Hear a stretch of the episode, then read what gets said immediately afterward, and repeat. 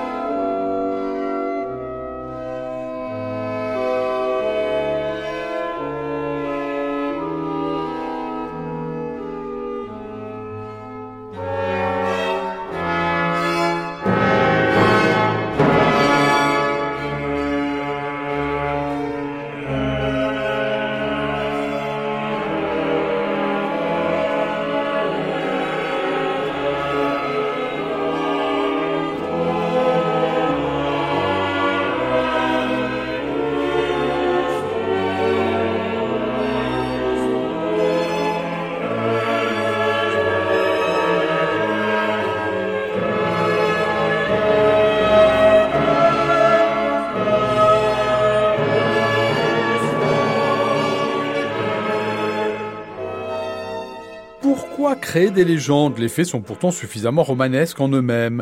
Le comte Franz von Walzeck, musicien amateur, avait l'habitude de commander en secret de la musique de chambre dont il s'attribuait la paternité. Secret bien éventé puisque tout Vienne le savait. En février 1791, sa jeune épouse meurt et il décide de faire composer une messe de requiem qui sera jouée à chaque anniversaire du décès. Son chargé d'affaires commande cette messe à Mozart, commande qui doit donc rester secrète pour que le comte puisse s'attribuer l'œuvre. La composition de deux opéras, la Clémence de Titus et la Flûte enchantée, du concerto pour clarinette, d'une cantate maçonnique, etc., retarde la composition de ce requiem, mais Mozart obtient un délai supplémentaire. La cantate maçonnique est créée le 18 novembre sous la direction de Mozart lors de l'inauguration du nouveau temple à l'Espérance couronnée.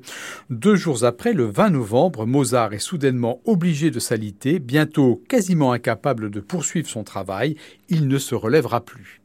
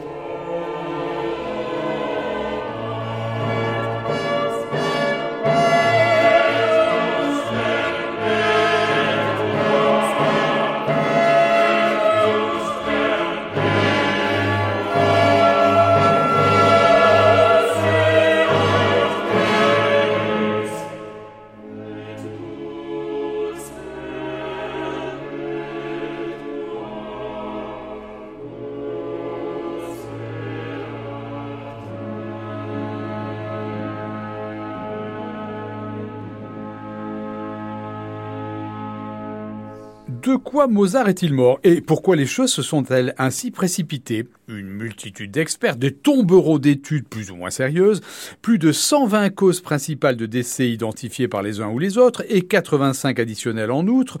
Le plus vraisemblable est, nous dit-on, que Mozart a été la victime d'une affection aiguë, peut-être contracté lors de la cérémonie du 18 novembre, en période de forte épidémie à Vienne.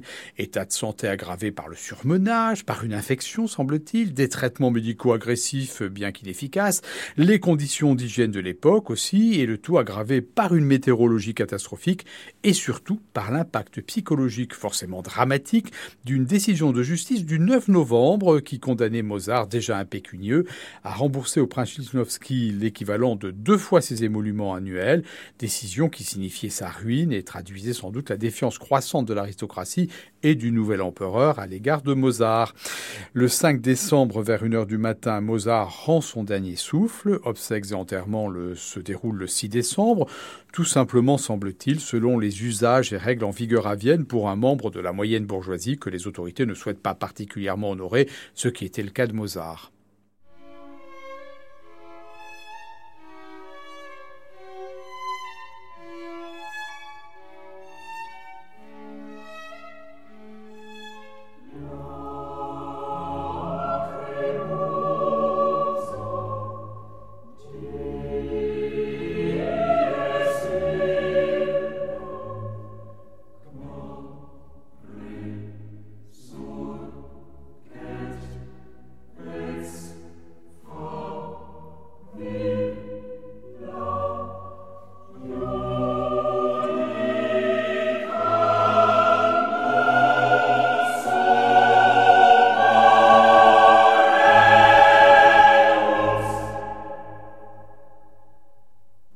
Partition autographe du Requiem est extrêmement lacunaire, comme on vient de l'entendre dans le Lacrimosa, qui date peut-être du 4 décembre, veille de la mort de Mozart. Constance, sa veuve, qui doit faire face à une situation matérielle évidemment inquiétante, tient, pour obtenir le paiement prévu, à livrer au commanditaire du Requiem une œuvre aussi complète que possible, et dont surtout il ne puisse pas soupçonner qu'elle ne soit intégralement de la main de Mozart. Elle met donc à contribution, plus ou moins en secret, quelques jeunes musiciens familiers de Mozart pour compléter et terminer le manuscrit, la composition à partir de ce que Mozart a composé ou esquissé lui-même.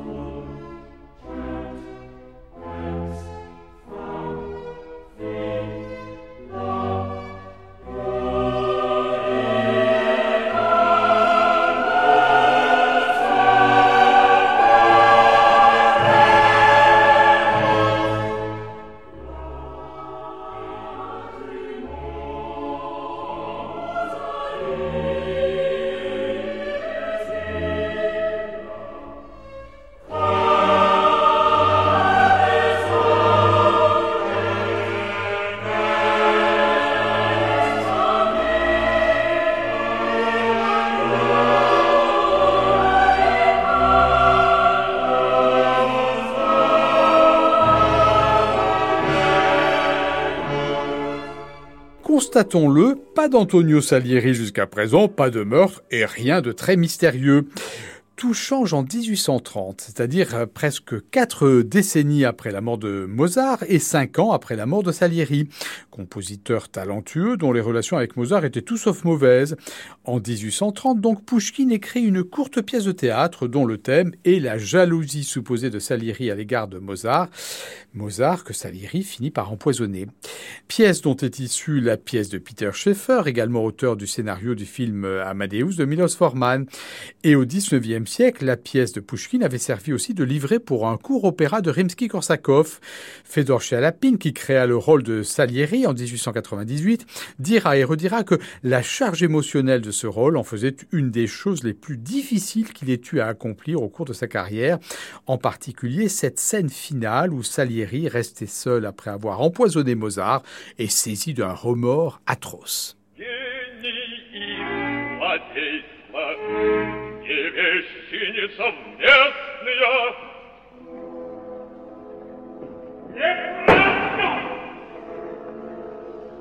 А по-народці идет сказка тупой Бессмысленной толпы И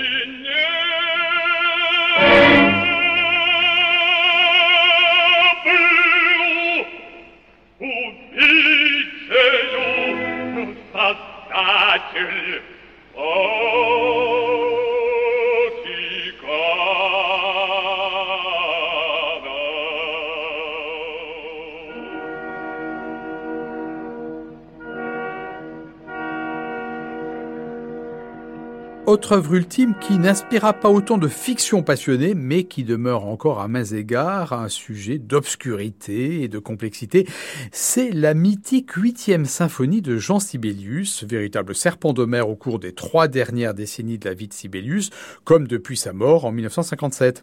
En 1924, la septième symphonie, en un seul mouvement, avait impressionné par sa beauté et par l'extraordinaire concentration de cette musique très différente des chefs-d'œuvre symphoniques précédents, musique que l'on qualifie alors de tellurique avec des effets de mouvement sismique, sans doute en raison des dissonances, clusters, frottements chromatiques, des changements soudains de dynamique et des brusques ruptures harmoniques ou rythmiques.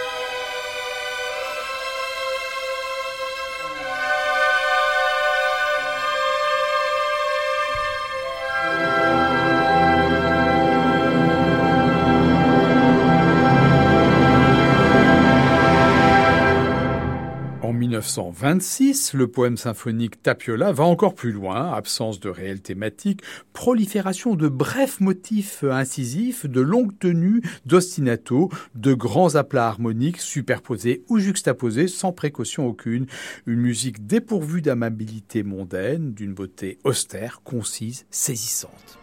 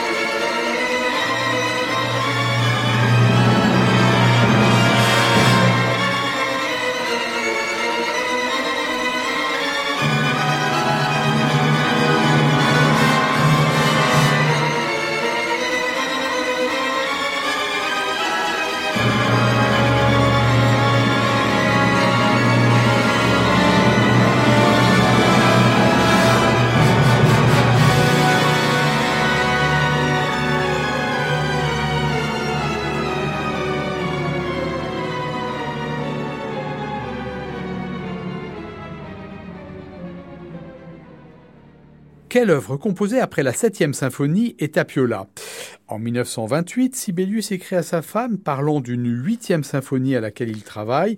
C'est long à finir, mais il n'y a pas d'urgence.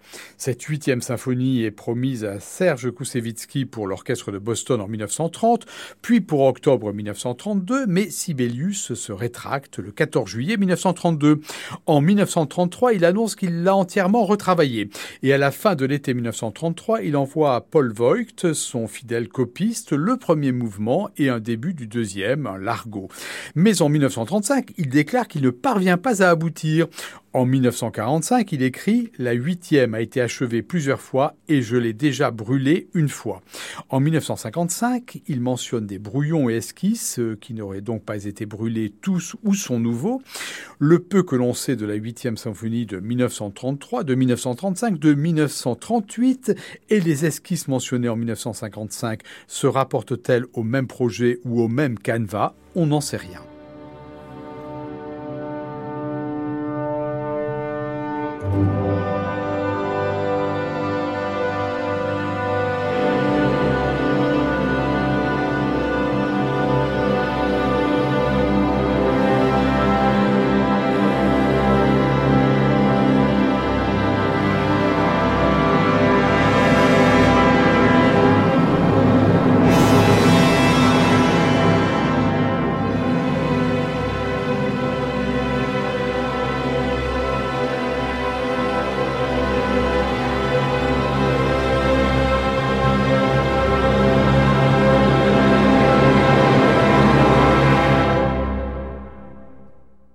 Après la mort du compositeur, la Bibliothèque nationale de Finlande récupère tous les manuscrits, très nombreux, de Sibelius. Et il y a une quinzaine d'années, on découvre parmi ces manuscrits des feuillets portant l'indication 8 en chiffres romains. On en tire trois fragments, en tout deux minutes de musique esquissée à peine, sur lesquels certains s'extasient, mais même orchestrés à la Sibelius, rien de bien marquant. Un journaliste a soudain l'idée de retrouver la piste du copiste Paul Voigt, mort en 1943 sans descendance, mais qui a légué ses biens à sa femme de ménage, elle aussi décédée, mais dont on retrouve la petite fille. L'exécuteur testamentaire de Voigt avait mentionné l'existence d'une boîte en carton remplie de partitions. L'espoir revient. On ne met pas la main sur ce carton, mais on trouve quelques lettres. Par exemple, la facture de la copie des 23 pages de la huitième en septembre 1933, mais sans les dites pages. Lorsqu'on découvre dans une lettre la mention ne pas indiquer le titre et les paroles chantées par le chœur, l'imagination s'emballe, les experts glosent sur l'hypothèse que la huitième symphonie soit ou ait été une grande œuvre symphonique avec chœur, héritière de la neuvième symphonie de Beethoven, et puis tout retombe en attendant Godot ou l'improbable découverte de cette musique manifestement irréalisable, inconcevable pour Sibelius après Tapiola et les dernières symphonies achevées, il reste sans doute à se contenter, et le contentement est extrême, d'écouter l'existant, le tangible, par exemple, cette légende Lemminkainen à Tuonela, composée en 1895, mais révisée par Sibelius en 1939, il a alors 74 ans, et qui, peut-être à tort, m'a toujours paru à l'oreille comme, si j'ose dire, un magnifique pressentiment de la musique qu'écriront certains compositeurs du second XXe siècle, tels Ligeti, et on peut imaginer qu'il y a là un je ne sais quoi de ce que Sibelius recherchait dans la composition de cette huitième symphonie, sans doute disparue à jamais dans les flammes de la cheminée de la villa au bord du lac de Tousoula, villa à laquelle il avait donné le nom de son épouse, Ainola.